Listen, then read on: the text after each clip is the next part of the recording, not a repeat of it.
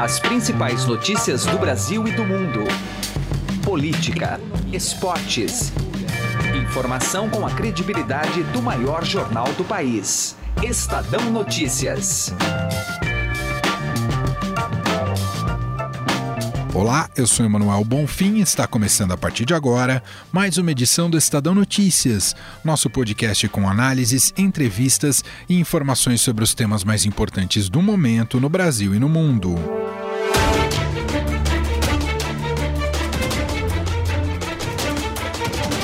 O acordo entre Mercosul e União Europeia foi comemorado como título de Copa do Mundo pelo governo brasileiro. Um dos responsáveis pela negociação, o ministro das Relações Exteriores, Ernesto Araújo, classificou de vitória da diplomacia comercial.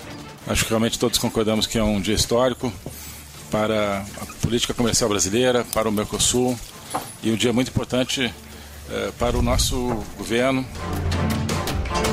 O tratado, que abrange bens, serviços, investimentos, entre outras questões, vinha sendo discutido há duas décadas por europeus e sul-americanos.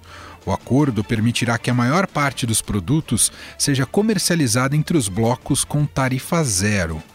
A ministra da Agricultura, Tereza Cristina, outra responsável por costurar o acordo, afirmou que várias concessões foram feitas. Houveram várias é, concessões é, em termos ou de volumes ou de é, taxas né, de entrada.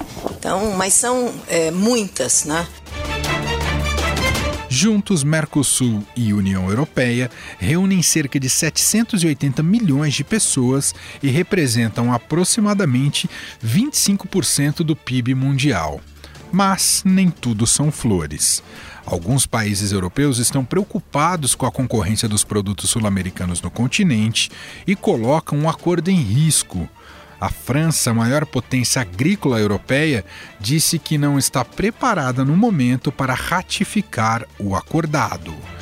Outro ponto espinhoso nessa história é a questão ambiental. O Brasil se mostrou incomodado com o fato dos europeus, principalmente a Alemanha, pedirem garantias em relação às políticas contra o desmatamento da Amazônia, como ficou claro nessa reação do presidente Jair Bolsonaro. Até eu convidei para conhecer a região amazônica, não é porque eles destruíram as matas deles, nós vamos destruir as nossas.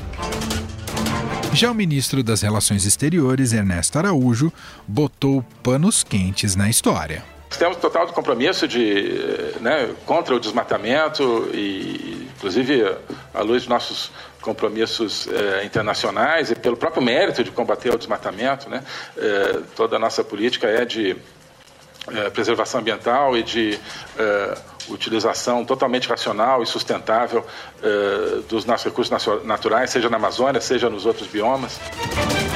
Mas afinal, o acordo entre Mercosul e União Europeia vai mesmo prosperar? Quais são os entraves a serem enfrentados a partir de agora? Edição do podcast de hoje vai analisar o tema numa conversa com a economista e colunista do Estadão, Mônica De Bolle, que atende a gente direto de Washington, nos Estados Unidos, e já já você vai ouvi-la. O Estadão Notícias é publicado de segunda a sexta-feira, sempre às 6 horas da manhã. Você pode nos seguir e assinar gratuitamente nas plataformas iTunes, Deezer, Spotify, Google Podcasts e qualquer agregador de podcasts. Seja bem-vindo e bem-vinda e boa audição. Estadão Notícias.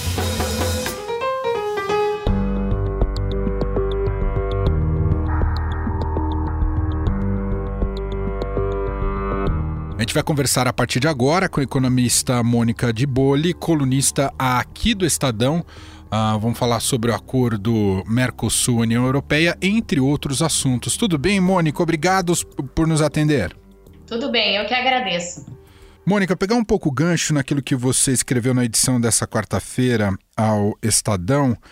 Ainda é muito cedo para afirmar que o, o acordo Mercosul-União Europeia, é, se ele de fato foi realmente um grande negócio, né, com todo esse clima de celebração que houve, como diria a sabedoria popular, devagar com andor que o santo é de barro, é por aí, Mônica?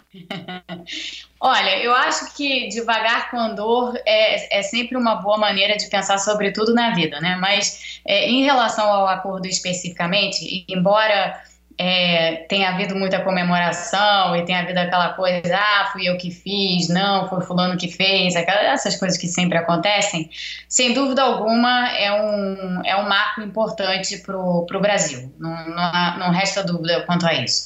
Principalmente em se tratando dessa situação que nós temos aí há tanto tempo, de sermos uma das economias mais fechadas do mundo. Né? Então, é, o acordo nesse sentido traz para nós a possibilidade não só de sair desse, desse lugar em que a gente está, né, de ser uma economia tão fechada, mas ele abre portas para que a gente possa, é, como bloco dentro do Mercosul, porque é assim que a gente tem que conduzir essas negociações, mas para que a gente possa abrir mais portas e mais espaços com outros países e, e portanto, deixar de lado esse rótulo aí de economia super fechada. Ô, Mônica, há um risco de, de um certo fracasso diante da postura ambi ambiental do atual governo, do governo Bolsonaro, propriamente, na, inclusive na França, já tem relatos que o Macron está apanhando de todos os lados lá dos verdes. Esse risco existe e eu acho que esse risco ele hoje tá, tá a gente está vendo ele se manifestar na França, mas na verdade quando a gente olha a composição do Parlamento Europeu, né, nas, nas últimas eleições de maio, a gente viu a ascensão dos partidos verdes na, na Europa toda, né? Então eles estão ocupando mais assentos no parlamento e existe, sem dúvida alguma, embora haja sempre o contraponto aí da extrema direita e da ascensão da extrema direita na Europa, existe hoje em dia uma preocupação muito grande dentro do Parlamento Europeu e em outros é, e dentro dos países que compõem a União Europeia tem uma preocupação ambiental muito forte. E, e, sem dúvida alguma, quer dizer, como o acordo, no estágio em que ele está agora, ele ainda vai passar por revisões jurídicas, por revisões técnicas. Algumas negociações não estão completamente concluídas ainda, isso é normal, esses acordos geralmente são assim mesmo. E depois disso tudo, vai é, aí sim é que você assina o acordo e aí ele vai para os parlamentos para ser ratificado é, o, o risco de que nesse ínterim alguém é, ou algum em algum país essas, essas reversões que estão acontecendo, esses retrocessos que estão acontecendo na área ambiental no Brasil passem a ser um tema que pode é, travar o acordo, esse, esse risco ele existe e eu diria que hoje ele é um risco razoavelmente alto. Ou seja, Mônica, é preciso pensar esse acordo até também, inclusive, de uma maneira mais é, pragmática, mais do que simplesmente achar que é uma vitaminada no, no consumo e no comércio. Ele deveria tornar nossas sociedades, digo aqui do ponto de vista da América Latina e de cidades e de países, nos tornar melhores do que meramente bons consumidores. É por aí, Mônica? É certamente por aí. É, os acordos comerciais, é, quando eu, eu que sou uma pessoa que estudo isso e que e trabalho com isso, os acordos comerciais do século XXI, a começar pelo CPTPP, né, que substituiu o Acordo Transpacífico, quando os Estados Unidos decidiram não assiná-lo sob o Trump, é, o CPTPP, que veio em lugar do, do do que teria sido o Acordo Transpacífico, ele é um acordo bem emblemático do que são os acordos comerciais no século XXI. Então, os acordos comerciais no século XXI não são acordos que tratam simplesmente de acesso a mercados. Né? Então, não se trata apenas de você abrir mercados para parceiros e os parceiros reciprocamente abrirem mercados para você. Se trata também de uma porção de, outro, de outros temas. Então, desde temas relativos à propriedade intelectual, à transação de serviços, a comércio eletrônico, a convergências regulatórias em diversas áreas, até temas como meio ambiente, regras ambientais para cumprir acordos internacionais, como tem no acordo nosso com a União Europeia, e temas também relativos a questões trabalhistas, assim, segurança do trabalhador e também cumprimento de acordos internacionais nessa área e tudo mais. Então, os acordos hoje em dia, ao contrário dos anos 90, onde eles eram primordialmente sobre, sobre, acesso, sobre acesso a mercados, eles hoje em dia abrangem uma, uma magnitude de temas assim muito maior e o objetivo é ter convergência entre os diversos países para que é, de fato o comércio se dê sob bases iguais para todos, né? Porque de nada adianta você abrir um mercado aqui ou abrir outro mercado acolá se as suas leis trabalhistas é, de certa forma, fazem com que você tenha certas vantagens ou desvantagens. Né? Então, é, existe toda uma, uma preocupação em tornar tudo que está dentro de um potencial acordo comercial compatível com a ideia de que ambos os lados, ou os multilados, no caso, tenham de fato o, a, tenham, tenham, estejam de fato competindo nas mesmas bases. E, e, em relação à indústria, Mônica, a gente tem que olhar com um copo mais cheio ou mais vazio? Ou seja, o, o acordo de alguma maneira permitirá que a nossa indústria melhore ou ela, ou ela pode ser suprimida? Olha, a gente no Brasil já passou aí e tem passado, né, nos últimos anos por um processo bem acentuado de desindustrialização e é tema recorrente entre economistas e, e outros estudiosos do assunto e enfim está é, conosco aí né? não é não é o uhum. único o Brasil tem outros países passando por isso também mas no caso brasileiro a nossa indústria em particular é uma indústria que temos empresas super competitivas não há nenhuma dúvida mas de um modo geral a gente sendo uma economia muito fechada é, isso prejudicou a nossa indústria de alguma forma nesse, nesse aspecto de ter competitividade com outras empresas fora do país e tal. É, então, tem duas maneiras de olhar para essa questão. Né? Tem, tem uma maneira de olhar, quer dizer assim, ah, o país já está passando por um processo de desindustrialização, agora a gente vai abrir o mercado para uma região onde as empresas são muito mais competitivas, produzem coisas muito mais sofisticadas do que nós, e a nossa indústria que já não está bem, agora, agora mesmo é que ela vai para o Beleléu. Né? Então tem, tem, tem essa linha de argumento. Eu prefiro olhar do outro, do, pelo outro prisma, que é o seguinte Nenhum país que se desenvolveu, isso simplesmente olhando para os países em desenvolvimento, nenhum país que se desenvolveu rapidamente conseguiu se desenvolver rapidamente sem abertura comercial. Então, por exemplo, se a gente pegar os casos da Coreia e de Taiwan lá atrás nos anos 60, Sim, esses dois países fizeram política de substituição de importação. Sim, esses dois países fizeram tinham políticas industriais com muita intervenção estatal e tudo mais. Mas num determinado momento, ambos, só para usar esses exemplos, perceberam que nada ia avançar muito se eles não abrissem suas economias e não expusessem as suas empresas à competitividade externa. Porque o grande barato do comércio está exatamente em você é, não apenas ter acesso a outros mercados, mas você ter acesso a produtos mais sofisticados do que, do que os que você produz. Uhum. Porque ao ter acesso a esses produtos, você consegue muitas vezes modernizar suas tecnologias, modernizar suas práticas produtivas e tudo mais.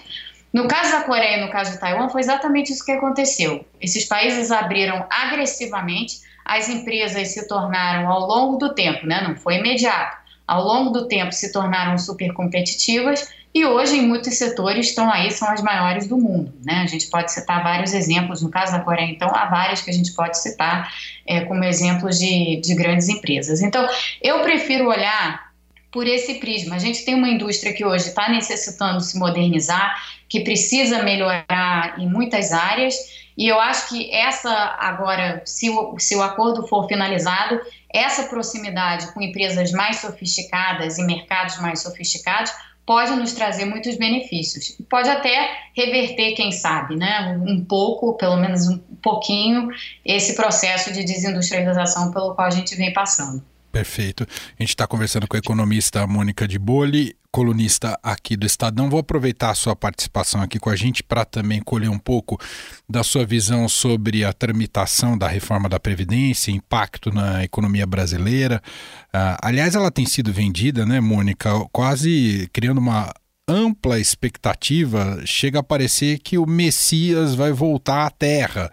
Essa salvação prometida para nossa economia pode se consumar ou tem muito marketing político nessa história, hein, Mônica? Tem muito marketing político nessa história. É, a reforma da Previdência ela é necessária por diversas razões e a gente já está, acho que né, nos últimos três anos, a gente é, já cansou de ouvir quais, quais são essas razões. Né? A gente tem problema fiscal de médio prazo, a gente não tem como sustentar esse sistema de aposentadorias que o país carrega é, já há tempos, a gente precisava isso precisava acontecer, não ia, não ia ter outro jeito. É, agora, a reforma da Previdência vai ser o suficiente para restaurar o crescimento brasileiro? Aí, aí eu já acho que existe uma boa dose de marketing político nessa história, porque a reforma da Previdência ela é necessária para atacar os problemas fiscais de médio prazo. Crescimento é outra história. Crescimento tem que vir de aumentos de produtividade, aumentos de competitividade, é, reformas outras estruturais para remover travas ao crescimento que a gente tem no Brasil, a reforma tributária nesse contexto é extremamente importante. Então, assim, tem outras coisas aí que a gente precisa fazer para que a economia brasileira deixe de crescer só 1% ao ano, como vem sendo o caso nos últimos dois anos, e passe realmente a voltar a crescer num patamar melhor, sem ter que necessariamente contar com o, com o, com o mercado internacional, né? porque nos anos passados, quer dizer, entre 2003 até 2014, é, essencialmente a economia brasileira cresceu o tanto que cresceu, porque foi em larga medida muito beneficiada pelo, por um mercado internacional francamente é, benéfico, né? uhum. né? E, e, que nos proporcionou muito, muita, muita coisa. Mas esse não é mais o caso agora, né? Na realidade, a gente está numa situação bem complicada, guerra comercial entre Estados Unidos e China, uma porção de dúvidas aí sobre o cenário externo, e portanto o Brasil precisa fazer muito mais para conseguir crescer com as próprias pernas. A reforma da Previdência não é o que vai fazer isso acontecer. Trocando em miúdos, Mônica, a equipe econômica do Paulo Guedes ainda não lutou pelo essencial, que é o crescimento da economia brasileira e combater essencialmente o desemprego no país, ainda se fez muito pouco por isso? Eu acho que é, isso é difícil de dizer, porque a gente, ou melhor, não seria nem justo muito dizer, porque são só seis meses de governo, né? E, e, de todo modo, de toda maneira, a reforma da Previdência ia, ia ser a primeira reforma, em, em, em qualquer governo e de qualquer maneira porque esse era o problema mais urgente que o Brasil tinha que resolver. É, eu já estou falando aqui como se a reforma da Previdência tivesse sido aprovada. Não foi, né? A gente ainda tem que passar por isso. Mas está caminhando para isso e, e, eu acho que, que é o que vai acontecer naturalmente. O que a gente precisa agora começar a pensar, e, e aonde ainda tem três anos e meio pela frente aí para a equipe econômica fazer muita coisa, tem que pensar o que, que vem depois disso, né? Então, para de fato é, ter os efeitos que todo mundo gosta de dizer que a reforma da Previdência vai ter, e que a gente sabe que não vão ser da reforma da Previdência, é preciso ter uma estratégia para como fazer as outras reformas, que todas elas que vão precisar do Congresso e de aprovação do Congresso, para que de fato se resgate o potencial de crescimento da economia brasileira. É, isso vai depender, sim, claro, da, da equipe econômica, mas em grande, grande parte, isso vai depender da capacidade de articulação política do governo, que até agora deixou a desejar. Né? Ou seja, isso se liga com, a, com o nosso início de assunto aqui, uh, com relação ao acordo com a União Europeia. As outras reformas, como desburocratizar o Estado brasileiro, também vai favorecer uh, um aproveitamento melhor desse acordo com a União Europeia, no final das contas, né, Mônica? Sem dúvida alguma. Assim, tudo que a gente puder fazer de reformas é, à frente, né, depois de aprovada a reforma da Previdência, tudo isso é positivo para fazer com que o acordo com a, com a, União Europeia funcione da melhor forma possível e nos traga o máximo de benefícios, uhum. sem dúvida. Muito bem, ouvimos a economista Mônica De Boli, colunista do Estadão, gentilmente atendendo aqui ao nosso programa, analisando um pouco mais do acordo Mercosul e União Europeia e também falando sobre a reforma da Previdência e seu possível impacto. Muito obrigado, viu, Mônica? Um grande abraço. Muito obrigada, um abraço. Estadão Notícias. Direto ao assunto, com José Neumann e Pinto.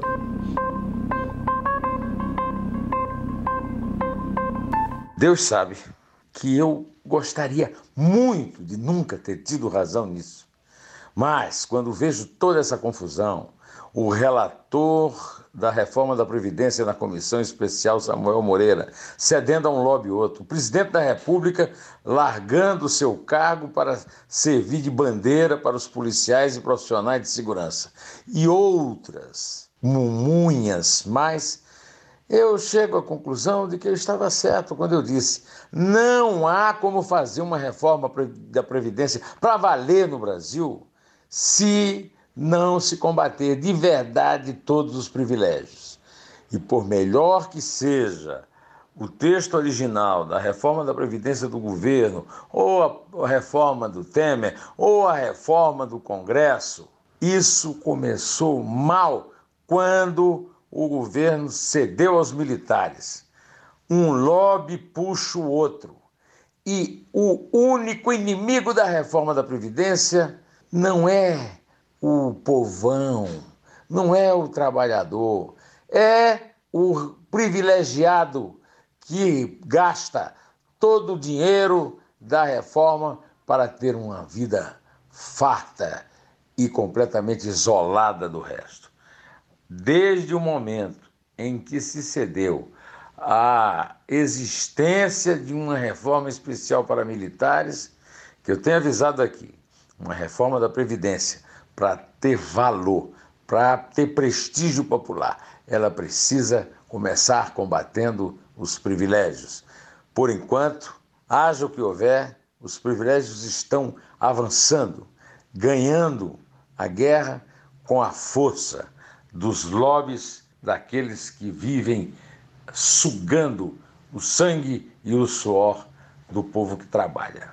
Esta é a verdade que não adianta tentar disfarçar em cálculos, em um trilhão para cá, um trilhão para lá. Essa é a profunda verdade do fracasso do Brasil.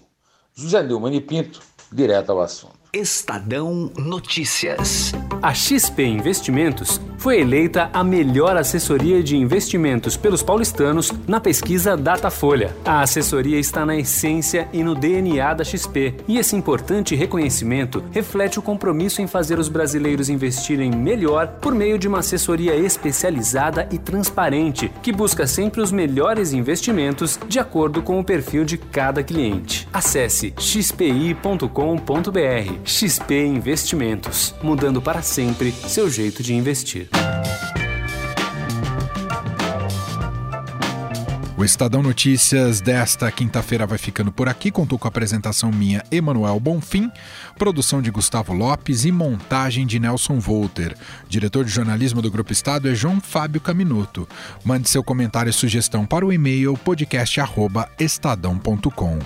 Um abraço para você e até mais. Estadão Notícias.